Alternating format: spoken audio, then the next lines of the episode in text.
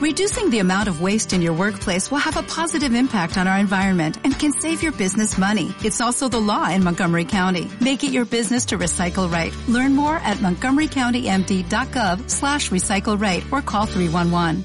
Hola, muy buenos días. Bienvenidos a la historieta de la leche número 100, especial Special One, donde vamos a hablar un poquito, un poquito eh, sobre el Tito Blas. Como bien sabréis, esta figura histórica es muy importante para nosotros, ya que hicimos hace nueve añazos un rap sobre él y el canal empezó a hacerse famoso, bueno, más o menos, eh, más grande, eh, gracias al resumen de su vida que hace cuatro años fue, desde 2018, pues no sé cuándo fue, hace cuatro años que me sale en YouTube. Y como creo que superar aquel vídeo es imposible porque está guapísimo, o sea, no sé, o Lechero estaba inspirado aquel día, voy a intentar hoy haceros un resumen de la historia real completa desde que nace Blas de Lezo, ¿eh? pero Blas real, ¿vale? No, no van a venir ends, ni paranoias, ni eclipses escolares.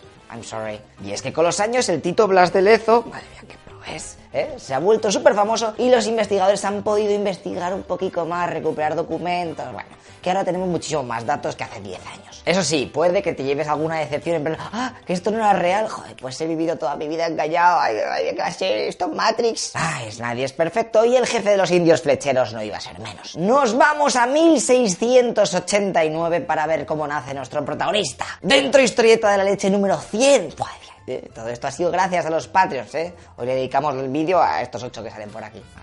Cada día lo vamos cambiando, o sea que si quieres ir aquí ya, ya sabes. ¡Venga, vamos!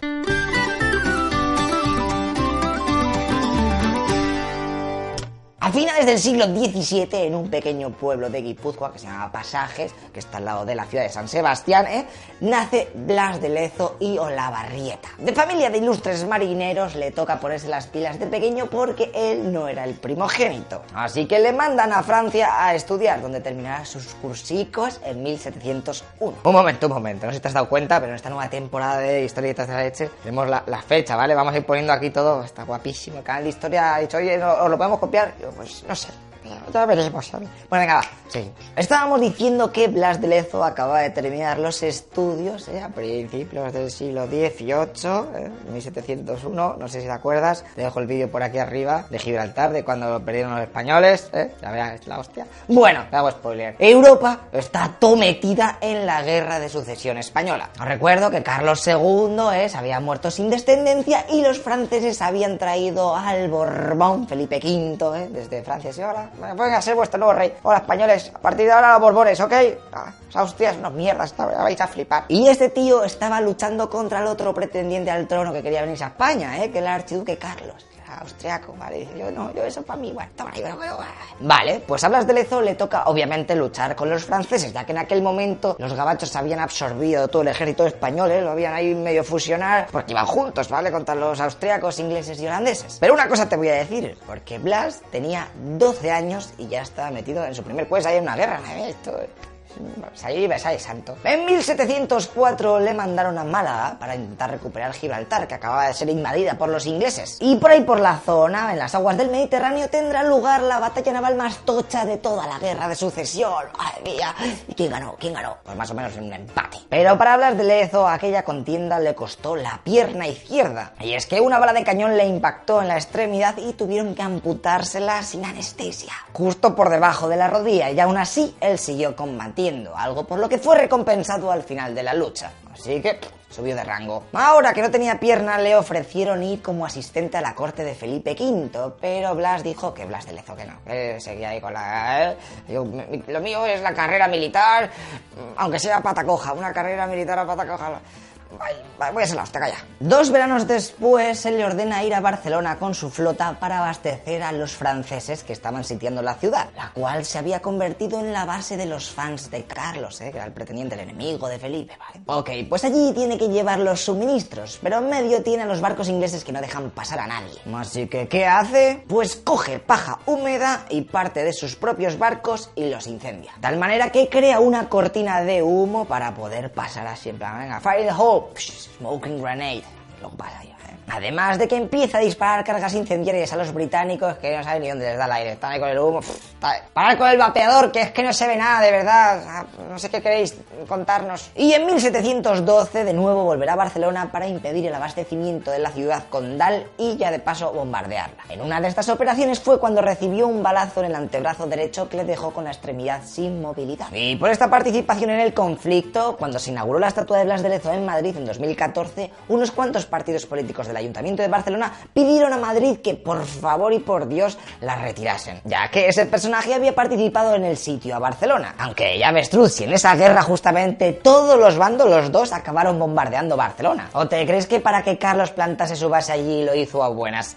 Sigamos con el Tito Blas. Ah, por cierto, también hay historiadores que comentan que durante alguna otra batalla de esta, eh, la guerra de sucesión, una esquirla de mm, alguna maderica o algo así le reventó el ojo izquierdo. Así que a la edad de los 26 años, eh, el pobre estaba hecho un cromo tuerto, manco y cojo. Después también participó en el desembarco en Mallorca para que los de allí se pasasen al bando de los Borbones y la guerra de sucesión más o menos se acabó. Así que su curro evolucionó y le tocó escoltar barcos mercantes que iban para América. Lo que pasa que al regresar a Europa le metieron en otro berenjenal. Mira, Blas de Lezo, te va a tocar ir a las costas de Perú para limpiar todo aquello de piratas y corsarios que es que ahí no se puede navegar, macho. Está lleno hecho apenas verlo. Pues venga, a ver mundo. Allí que llegó en 1720 y empezó a dar por saco a holandeses e ingleses, capturando varias escuadras que solían atacar aquella zona. Pero su estancia en Perú no va a ser muy buena, que digamos, ya que el virrey de allí era un mangante de la leche y estaba colocando a familiares suyos en los puestos. Ahí, madre mía, mi primo ahora va a ser el viceconsejero, digo que se me ya está soy el virrey, puedo hacer lo que quiera. Además de que el tío este tenía otra táctica en esto de luchar contra la piratería. Y es que prefería armar a corsarios para que luchasen contra sus homólogos de otros países. En plan, si ellos tienen piratas, yo también formo piratas, que como trabajan para mí son corsarios, ¿vale? Es un corsario. Y ahora venga, en vez de traer aquí la armada, que narices esto. Aquello, hablas de Lezo, le enervó muchísimo y casi llegan a las manos, así que nuestro protagonista decide pedir el retiro. En plan, yo no puedo más con esta gente, o sea... Así me voy, me puedo ir a casa, por favor. Desde España recibe una carta que le dice oh, que puede regresar a la península. Así que coge sus cosas y se vuelve a Europa. Fíjate que no perdió el tiempo, porque durante sus 10 años en Perú, Blas de Lezo se casó con Josefa Pacheco, que era 20 años más joven que él. Te digo nada, te lo digo todo. O sea que tenían 36 y 16 años respectivamente. Cosas de la época, para que luego le digas nada a Risto. Ah, y Blas y Josefa tuvieron 7 hijos a lo largo de su life. Pero sigamos con Blas, que aún le quedan un porrón de cosas por hacer. La familia Lezo llega a Cádiz en donde hay una epidemia de vómito negro. Pero a ellos les da igual porque estaban inmunizados por venir de América. Y al poco es llamado a Sevilla para hablar con el mismísimo rey, chaval, que quiere hablar con Blas de Lezo. Vaya, ¿qué iba a contar? Lo que pasa que Felipe en aquel momento ya estaba un poco majara. De todas maneras, a Blas le dicen, oye, tío, para que estés un poco más relajado, que ya me han contado lo que te ha pasado por Perú y tal, te vamos a nombrar jefe de la escuadra naval del Mediterráneo, que está guapísimo ese título, toma para ti el currículum. Y le encomiendan escoltar al hijo del rey, Carlos, hasta Italia. Ya que se había acordado que como España no podía quedarse con aquello con Nápoles y tal, porque en el Tratado 3, bla, bla, bla, bla, bla, que eso lo estudiáis vosotros, pues Dijo, ay, no puedo yo, pues enchufo a mi hijo. Toma, hijo, vete para allá que te escolte Blas de Lezo y me cuentas mañana que estás por allí. Vale, pues todo bien en el viaje, no hubo ninguna sorpresa, bla, bla, bla. Lo que pasa es que le llega una carta a Blas de Lezo y le informa que los genoveses pasan de devolver dos millones de pesos que la hacienda española había dejado en un banco de allí y claro, como ahora ya no era aquello, pues había un poco follón a nuevo rey. esto no, no se acuerdan de nada y no lo quedamos. Blas de Lezo dijo, que no nos vamos a acordar. y se plantó allí con todos sus barcos enfrente de la ciudad. El marinero vasco amenaza a los jefes de la ciudad señalando un reloj que estaba en una de las torres y diciendo, mira, empieza la cuenta atrás. O nos pagáis o dentro de unas horicas vamos a empezar a bombardear esto y yo no, pues yo no quiero, ¿sabes? Porque me canso aquí en plan fuego, tal. ¿Por qué no nos lo dais? Y al poco rato vinieron los gobernantes y le entregaron las perras. Medio millón de ese dinero se lo quedaría Carlos para empezar su nueva partida en los reinos esos que te he dicho de Italia y el otro millón y medio se fue para Alicante, en donde se estaba organizando una raid con Blas de Lezo también que estaba metido en el ajo para recuperar Orán. Así que adiós, infante Carlos. Nos vemos cuando vuelvas a España como Carlos III, ¿eh? Madre mía, spoiler también te meto aquí de medio penal. Y en 1732 Blas de Lezo ya estaba saliendo desde Alicante hacia las costas africanas. Recordad que Orán había estado bajo dominio español durante 200 años, pero que en la guerra de sucesión, aprovechando que todo el mundo se estaba ahí pegando, pues el señor de la zona que estaba por ahí, ¿eh? los españoles de aquí estaban pegándose de arriba, yo me lo quedo. Bueno, pues con una armada de 26.000 hombres, la reconquista de aquella plaza fue pan comido. Así que después de dejar varios miles de soldados allí, Blas cogió las cosas y se volvió para la península. Pero dos meses después llegan malas noticias de Orán. Las gentes de las cercanías se han aliado y están asediando la ciudad. De hecho, se han cargado a 1500 soldados, incluido el gobernador. O sea que la cosa está muy crítica, muy mal, eso está.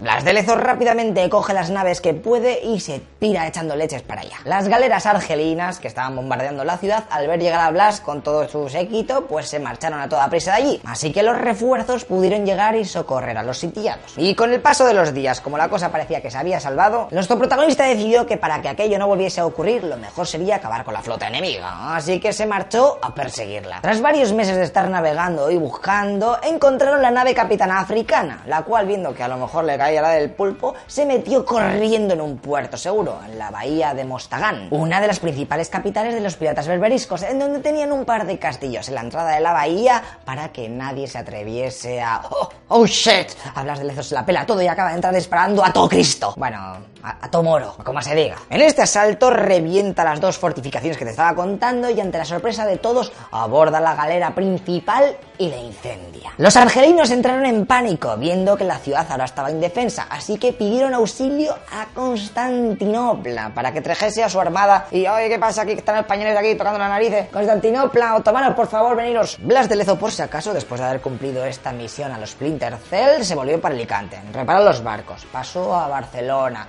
más hombres y luego regresó a Orán para encontrarse con los refuerzos que supuestamente iban a traer los otomanos de Constantinopla, ¿eh? Los habían pedido los argelinos, que te he dicho ahora. Dos meses que se quedó el tío ahí esperando, haciendo patrulla a ver si venían los de Constantinopla, pero nadie apareció. Así que como sus tropas habían pillado una epidemia y estaban ahí todos medio reventados, decidió volverse para Cádiz. Seguro que hay alguno que está preguntando, joder, Orán, mm, ¿por qué ahora no es española? ¿Qué, ¿Qué pasó ahí? Cuéntame, lechero, con tu sabiduría infinita. Pues aquella plaza seguirá siendo Spanish hasta 1792. Y la historia de cómo se abandonó aquello es bastante guapa, porque dos años antes, en 1790, hubo un terremoto de la leche por aquella zona que reventó media ciudad. Y al rey español le dio pateo reconstruir aquello, además de que los piratas eran unos pesados y no dejaban aquella zona en paz. Así que, ale, Tratado de paz y con un lacito para vosotros, turcos. A la hora, vamos, está medio reventado, ¿sabes? O hay otros castillos y todo el terremoto.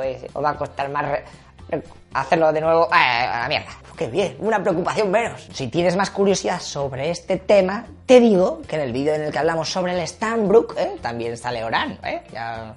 No sé si te acuerdas. Venga, pues Blas de Lezo estuvo hasta el 1737 en la península, viviendo relajadísimamente, ya que económicamente estaba muy bien surtido, más que nada por los diversos negocios en los que estaba metido, ya sea comercio de oro, de plata, de esclavos, ¿eh? todo esto que lo que había pillado ahí cuando había estado en Perú, no te creas que estoy, oh, estoy luchando los martes contra piratas, pero los miércoles y los jueves estoy aquí organizando una startup, eh, me voy a forrar. Y lo siento tíos, pero se aproxima la última etapa of our hero. Le acaban de mandar escoltar un convoy mercante y quedarse en Cartagena de Indias como comandante general. Así que en Cádiz se despide de su mujer y sus hijos, ya te digo yo que nunca más los va a volver a ver. También le entrega el testamento a su mujer por si las moscas y ale para América. Tampoco quiero detenerme mucho en la batalla de Cartagena de Indias, porque es lo que más trillado está y tenéis 100.000 vídeos sobre ello y bla bla bla. Pero os voy a, hacer un resumen, va. En el Tratado de Utrecht, que fue el que puso fin a la guerra de sucesión que hemos visto antes, a Inglaterra se la daban unas cuantas cosicas, entre las que estaba la concesión para el asiento de negros, además obviamente de Gibraltar y Menorca, como bien sabréis. Vale, pues los guiris se habían dado cuenta de que lo de negociar con esclavos, pues, pues no les estaba saliendo demasiado rentable.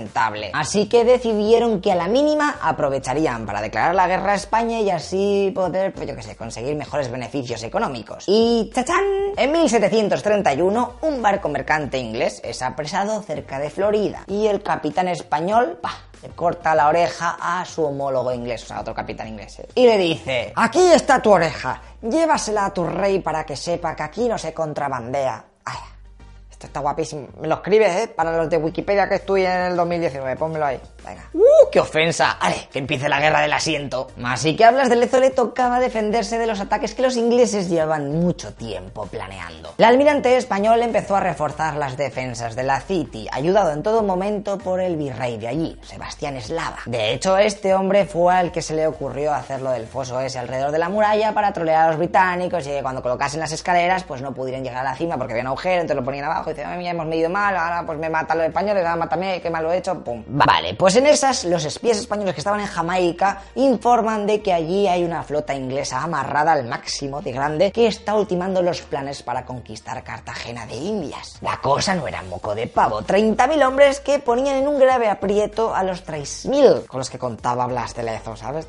1 a 10, incluyendo los 600 indios flecheros.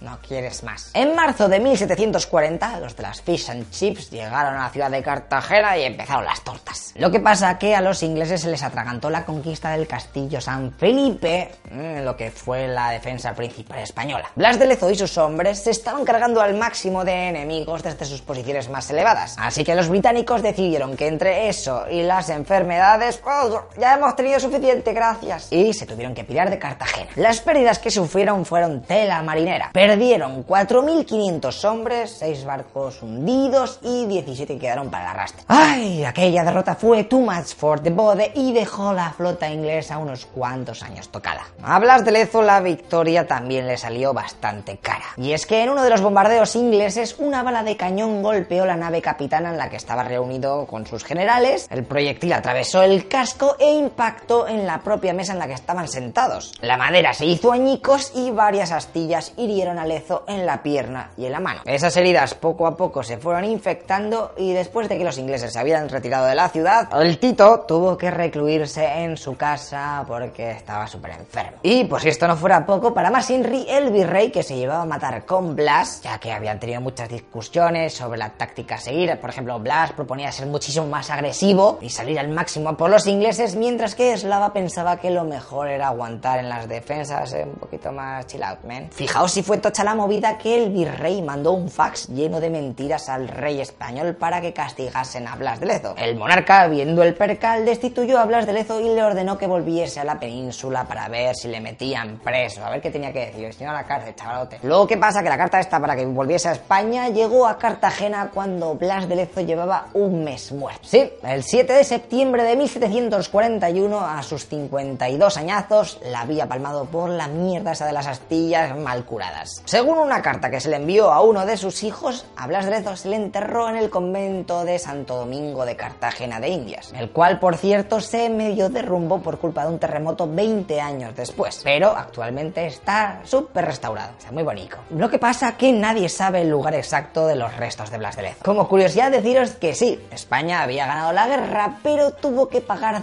100.000 libras esterlinas en compensación a los ingleses. Una auténtica salvajada de dinero para aquella época. Total para nada, ya que 20 años después los ingleses nos conquistaron los puertos más importantes que tenía el imperio, La Habana y Manila, y Madrid se vio obligada a regalar Florida para que les devolviesen el rico puerto cubano. Un desastre de la leche la guerra esa de los 7 años. Así que esta es la historia Full HD 4K de nuestro querido Blas de Lezo y las movidas que pasaron en su tiempo. Como veis, hay muchas cosas que se cuentan y otras cuantas que se cuentan demasiado y que son fake. Por ejemplo, alguna de estas mentiras son que las monedas que acuñaron los ingleses en donde se veía Blas de Lezo arrodillado dándole las llaves a Vernon, pues no fueron oficiales, sino un recuerdo de los artesanos locales, ¿eh? que los hicieron porque ellos habían querido, ¿vale? Para ganar dinero. Voy a vender unas monedas que, bueno, si hemos perdido, igual, es que lo he hecho antes cómprame una moneda de esta, por favor. ¿Quién es Blas? Yo qué sé, cómpramela, por favor. El monarca inglés Jorge II no prohibió hablar de la derrota sufrida por su escuadra. ¿eh? Eh, habla cada uno que hable lo que quiera. Los Ents no participaron en la batalla, de hecho se cree que todavía están debatiendo a ver si lo van a hacer o no. Son muy lentorros. Los ingleses no llevaron la mayor flota de la historia de la humanidad, solo superada por el desembarco en Normandía. Pero sí que es cierto eso de que superaban a los defensores en 10 a 1, que es muchísimo eso. Tienes que matar a 10 para nivelar cada uno. O sea, imagínate. Y no, no hubo ningún eclipse secular durante la batalla. Ay, siento que os tengáis que enterar de estas cosas, ¿eh? pero quién mejor que yo para contártela, porque si no, a lo mejor te engañan en otros lados. Ten cuidado.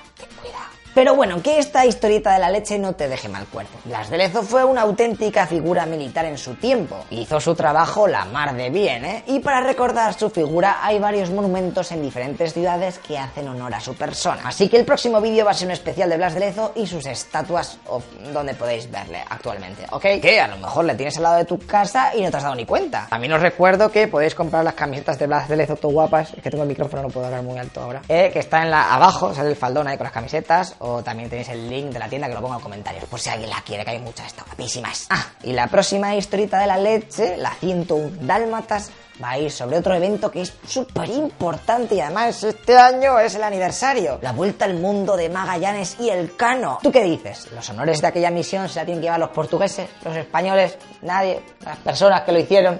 Whatever. Venga, pues si quieres las respuestas sobre eso y muchas otras curiosidades, por ejemplo, cómo murió Magallanes y toda la leche, no os podéis olvidar de suscribiros y dar a la campanita, porque si no, YouTube no te avisa, ¿eh?